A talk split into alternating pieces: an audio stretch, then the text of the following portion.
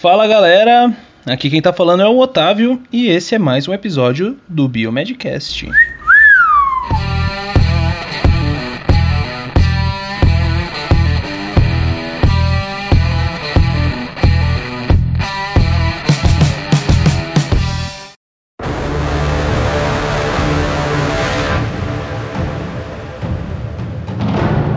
E aí galera, beleza? Bruno falando aqui de Goiânia e hoje o assunto é negro. Fala galera, aqui quem fala é o Luiz e o assunto hoje, como disse o Bruno, é, é negro. E se eu fosse vocês, tomem cuidado com as pulgas. E com os ratos, né? Aqui quem tá falando é o Rogério e pessoal preparem as máscaras aí, prepara o inseticida, veneno de rato e vamos lá. É, hoje vamos conhecer um pouco da história da, de uma das maiores doenças, patologias já conhecidas, devastadoras e perigosas, que é a peste negra. Então, pessoal, apertem os cintos e cuidado, muito cuidado ao continuar ouvindo esse podcast.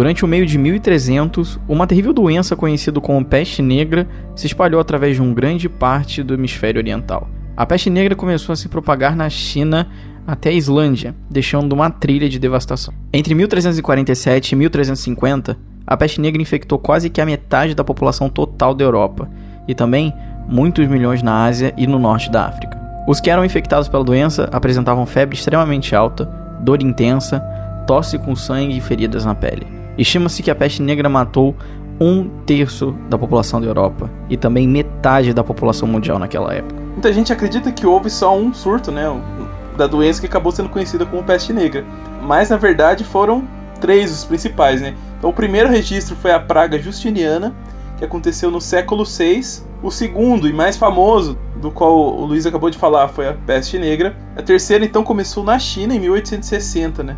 E depois ela acabou aparecendo também em Hong Kong. Estimam-se que 10 milhões de pessoas morreram por conta dessa doença, né? O surto mais recente, assim, que não foi tão, tão intenso quanto da epidemia, foi durante a Guerra do Vietnã, nos anos 60.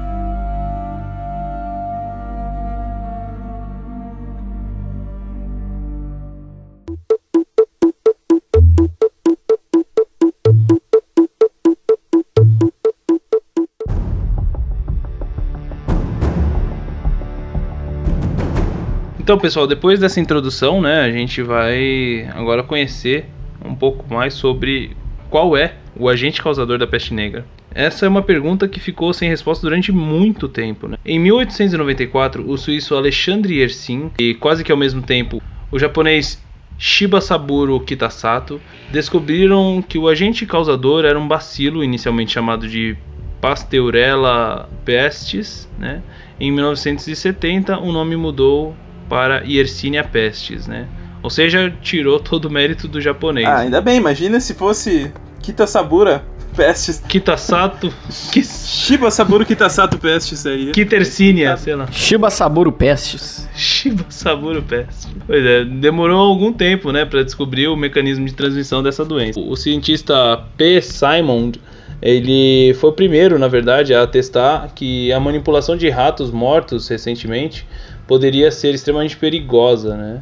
Em junho de 1898, após um experimento né, que mostrava a transmissão da doença de pulgas para os ratos, ele, o Simon, né, fez a outra grande descoberta. É, então, olha interessante, pessoal. Essa descoberta então foi em 1890. O grande surto uhum. mesmo, grande é, pandemia, aconteceu lá em 1300, né? Então, morreu um monte de gente que não sabia direito, né, qual era a causa e tal. O pessoal atribuía a questões aí de, de religiosas e tal, né? Nossa, é verdade. Era uma época assim de trevas mesmo. É. Uhum. Bom, então o nome peste negra é uma referência à pele das vítimas que ficava escura devido à necrose. Hoje em dia, a gente conhece como praga, né? e segundo o CDC, existem três tipos diferentes: a praga bubônica, a praga septicêmica e a praga pneumônica. Bom, a transmissão pode ocorrer por roedores e suas pulgas, né? nas áreas urbanas ou em locais com grande infestação de ratos, né? E a, a Yersinia pestis pode circular nesses animais, né? Ratos e pulgas. O último registro de um surto de praga associado a ratos, né, aconteceu em Los Angeles, nos Estados Unidos, entre 1924 e 1925.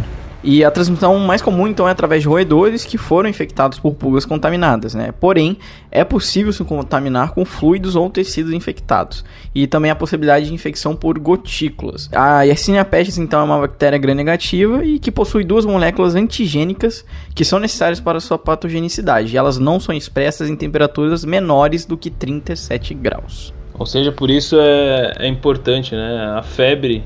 A febre, é. Para replicação. Então, como são as três formas diferentes, né? Eu vou falar um pouquinho de cada uma delas, né? Então, a primeira forma é a praga bubônica, que os infectados desenvolvem febre, dores de cabeça, calafrios, fraqueza e linfonodos doloridos, né? Então, esse tipo de peste normalmente é resultado da picada das pulgas infectadas.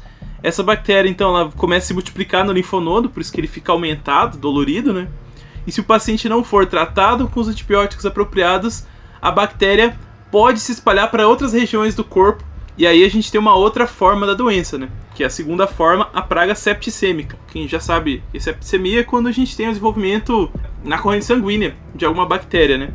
Nesse caso, tem febre, calafrios, fraqueza extrema, dor abdominal e sangramentos pela pele e outros órgãos. A pele e os outros tecidos podem se tornar escurecidos e morrer, então a necrose, que o Bruno também tinha comentado, né, fica escurecida a pele, principalmente nos dedos das mãos, dos pés e o nariz, né, as regiões mais extremidades vão ficando pretas por conta da infecção. E a última forma, a mais grave, é a praga pneumônica. Nesse caso, além da febre, a gente tem fraqueza, aparecimento de pneumonia com dor no peito, tosse e mucosa com sangue. Então esse é o quadro mais difícil de tratar. Pode se desenvolver a partir das outras formas. Então está com a praga bubônica, de repente ela pode migrar para a região pulmonar e desenvolver a praga pneumônica. Quando está nessa forma, ela é 100% letal se ela não for tratada até 24 horas com os antibióticos apropriados. Mas então, para a gente tratar, né, dar o antibiótico, tem que saber se a pessoa está mesmo com praga, né? Diz aí, Otávio, como é que se diagnostica então a praga, né? Após a suspeita do médico, o paciente colhe um sangue, né, escarro e até faz um aspirado do linfonodo. Os resultados eles podem ser obtidos em até duas horas. No entanto, a confirmação mesmo pode levar entre 24 e 48 horas, né? ou seja, você pode ter até dois dias para ter um resultado.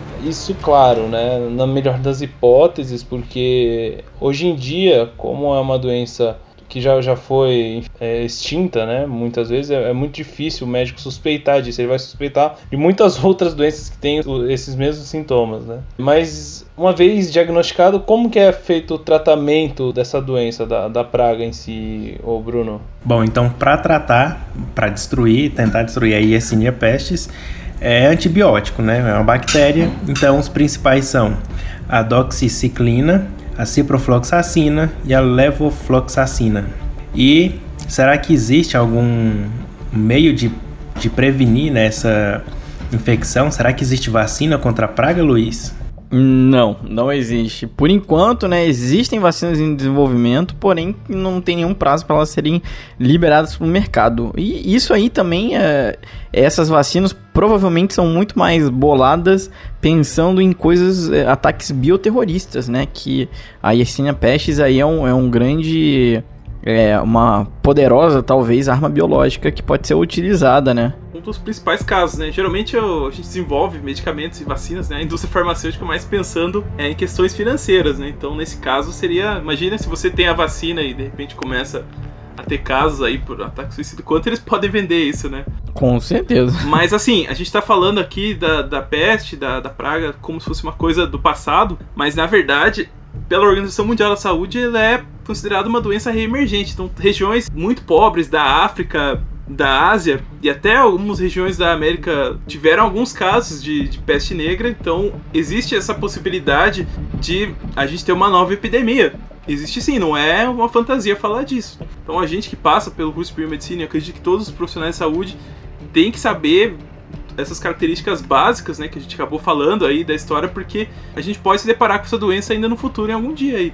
talvez mais as regiões mais pobres no, no princípio, mas ela já mostrou que ela tem um potencial de se espalhar muito rapidamente. Imagina se tem uma guerra e tal, né? E a gente não tem esses como controlar a população de roedores uhum. e tal. Pode ser uma doença assim muito grave, né? Um dos casos até que a gente citou antes foi lá na guerra do Vietnã, quando teve uma nova epidemia por conta do, da situação calamitosa, né, que a guerra acaba trazendo. Né? Uhum. Exatamente. Pois é, cara, eu, eu fico pensando o seguinte, né, trabalhando ali no, no DB, né, a gente vê casos de tudo quanto é tipo de doença que você possa imaginar, tudo quanto é tipo de... Infecção.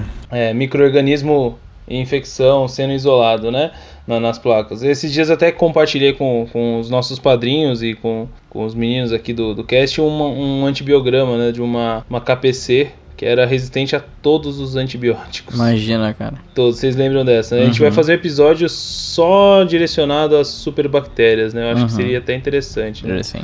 Mas, cara, eu fico pensando assim: tá o pessoal da micro ali, né? O pessoal da, da microbiologia, enfim, trabalhando na sua rotina normal, né? Fazendo a identificação dos micro-organismos, né? Como você sempre faz, e de repente, eis que surge ali o, o equipamento, vai liberar ali e falar Yersinia pestis. Imagina. Será que tem pelo menos uma programação para isso lá? Pois é, isso que eu tô pensando, né? Será Nem, que tem? Eu acho que aqui no Brasil não, mas lá nos Estados Unidos com certeza tem protocolos, inclusive no CDC, você vai no site, tem os protocolos ali pra, pra Yersinia pestis. Ela seria identificada, acho que numa hemocultura, talvez, né? É. Eu acho que a gente não identificaria ela com tanta certeza no laboratório de rotinas. A gente ia, provavelmente ia suspeitar que era, né? Porque o equipamento ia dar, mas para confirmar mesmo teria que ser mandado pelo AC, e aí já ia ser feita uhum. toda uma vigilância em cima desse caso, né? Mas acredito que seria assim, né? É, eu acho que o LACEN resolveria. É, é, a identificação ia. Eu acho que o pessoal da epidemiologia ia ficar bem exaltado, né?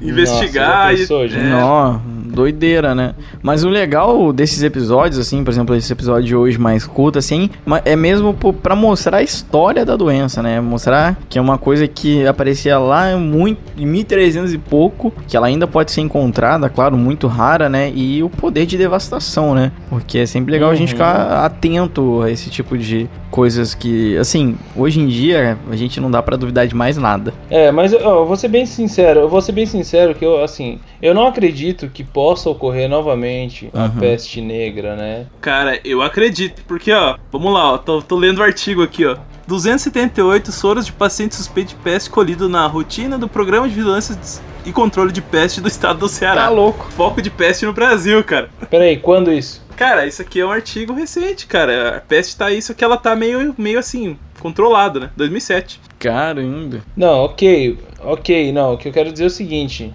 é, eu, eu não acredito que, que vá acontecer a peste negra como ah, aconteceu não, né? no segundo ciclo. É isso que eu quero dizer, né? Aquela, aquela pandemia, né?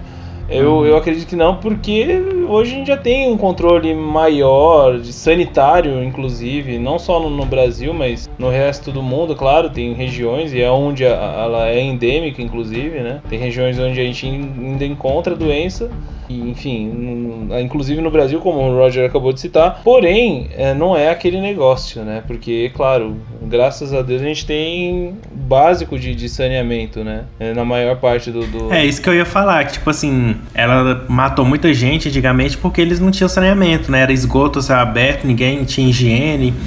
Então é. isso é, influenciou bastante. Hoje em dia. Isso não tem no Brasil, mas hoje em dia, é, né? Na maioria da, das regiões, não, né? Mas a gente tem muito lugar com saneamento precário ainda, né? Nesses locais que pode ser que tenha é... esses problemas, né? É, gente, mas assim, é, eu acho, sei, eu vejo muito ainda caso de outras doenças transmitidas por roedores, por exemplo, leptospirose e tal. É uma vigilância constante. Uhum. Tem uma população de ratos ainda é muito grande nas cidades, né? Às uhum. vezes a gente tá não, afastado sim. das regiões mais periféricas e tal. E tem tem lugar muito pobre que eu acho que pode ter sim, né? Mas assim, talvez é. pra realidade de hoje em dia a gente não consiga visualizar. Mas a gente não sabe como é que vai ser o futuro, né? Se a gente vai ter uma melhora mesmo nesses quadros aí, ou se de repente algum foco, algum país que entra em conflito, alguma coisa assim, pode de repente dali surgir um pouco desses casos, né? Não acho que vai ser da mesma forma que foi antes, né? Porque os lugares onde tem saneamento vão agir como uma barreira, né? Pra conseguir uhum.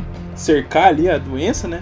Mas ainda assim é uma doença que eu acho que leva alguma preocupação, sim, gente. Não Uhum. digam que vocês não vão ver Yersinia pestis aí. Às vezes a gente tá no hospital aqui em Curitiba, né? Que é uma capital e tal, e de repente vem o pessoal do interior com umas doenças muito estranhas, assim, né?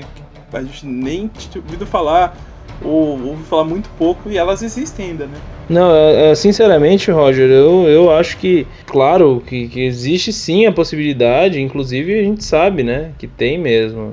Alguns casos, como esse próprio artigo que você acabou de ler aí. No entanto, o que eu acho, assim, que eu não, não vejo, como eu disse, né, eu sei que o Brasil mesmo tem, inclusive dentro das grandes metrópoles aí, em São Paulo mesmo, pô.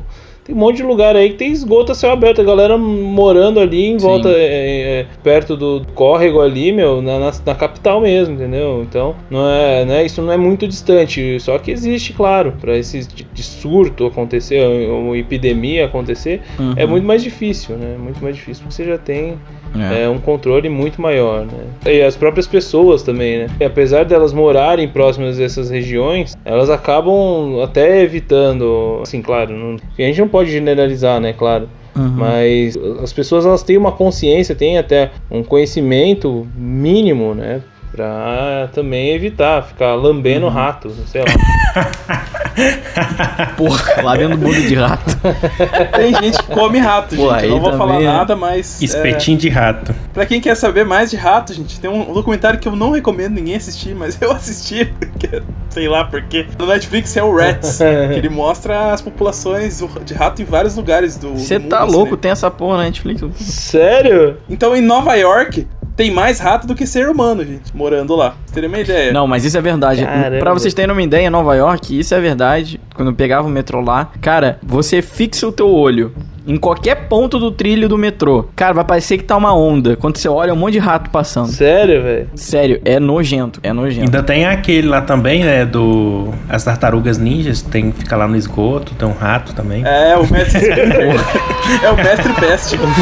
Mas assim, Nova York, não é ali que você pega ali na Times Square e tal, que é o metrô mais movimentado, de turista. Cara, você pega o metrô lá no Brooklyn, lá numa estação que não é muito. Cara, é horrível, é nojento. Tem até um vídeo, se vocês procurar na internet, rato, rato roubando um pedaço de pizza. Vem em Nova York, o rato descendo a escada com um pedaço de pizza.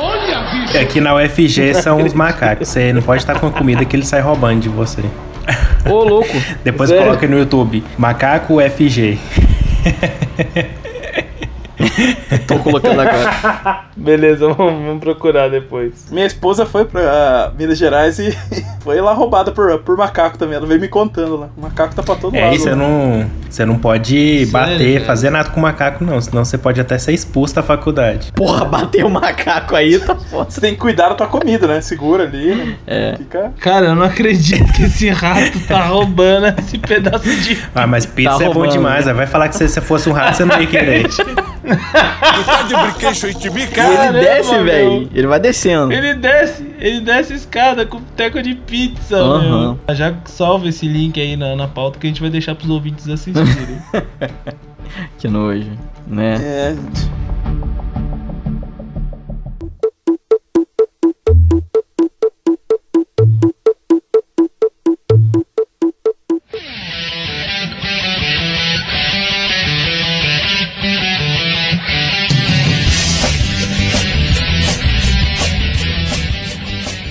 é, então, galera, esse era o que a gente tinha pra falar sobre peste negra, né? Eu espero que vocês tenham gostado desse pouco que a gente trouxe, pouco de informação que a gente trouxe a respeito da peste negra e é isso aí, galera. E fiquem alerta se um dia vocês estiverem trabalhando no laboratório de microbiologia, né, e ver uma descrição lá de um paciente com esses sintomas, né, dá uma dica lá, ó, pode ser Yersinia pestis, então vamos dar um- uma investigada mais, tal, né? Já tem que estar ciente que existe mais esse microorganismo aí para infernizar a vida do ser humano. Exatamente, a vida não é feita só de E. coli, Kleb e pseudomonas. É, não dá, não dá spoiler do episódio que vem aí. É, ei, otário. É. Ô, Otávio, segura essa Os boca. padrinhos já estão sabendo, mas é Uhum. surpresa pro pessoal aí. Pois é. Então é isso, pessoal. É isso aí, galera. Esperamos que vocês tenham gostado. Por favor, eh, não deixem, não parem por aqui. Você tá ouvindo isso, por favor, saia dessa ação passiva e vá para a atividade. Vamos lá e comente, por favor. Comente porque o seu feedback é o nosso salário, como dizia o incrível Randall Bergamasco lá no, na Porteira Cast. É isso mesmo. Por favor, tá, galera? É importantíssimo que vocês comentem e participem, tá? Uhum. É isso aí, galera. Ficamos por aqui. Esperamos que vocês tenham gostado e até a próxima. E se você quiser comentar, por favor, no biomedcast.com/barra 51, que é o número desse episódio. E se você quiser comentar e curtir o Facebook, a gente tá lá no facebook.com/barra biomedcast e nas outras redes sociais também, no arroba biomedcast, Instagram, Twitter. enfim. Isso aí. Tudo, tudo aqui na descrição, né? O nosso padrinho, se você quiser apoiar financeiramente, dá cinco estrelinhas lá no iTunes, que é sempre muito importante. E também, né, se quiser mandar sua monografia e tal, tudo isso que a gente sempre tá falando aí, contato arroba biomedcast.com, sem falar também de uma coisa que a gente às vezes não fala. Pessoal, se você tem o hábito de escutar o episódio do Biomedcast pelo site, não faz isso, cara. Não é- Pô, assina o nosso feed. Assina o nosso feed, baixa aí um aplicativo de podcast pra vocês receberem assim que ele sai. Mas a gente tá lançando a cada 15 dias na segunda-feira, né? É isso aí. Então segunda-feira já tem episódio novo, né? A cada 15 dias na segunda. É isso aí. É isso aí, galera. Um beijo na bunda e até segunda e tchau. Falou, galera. Tchau, tchau. Tchau, pessoal. Valeu. Tchau, tchau.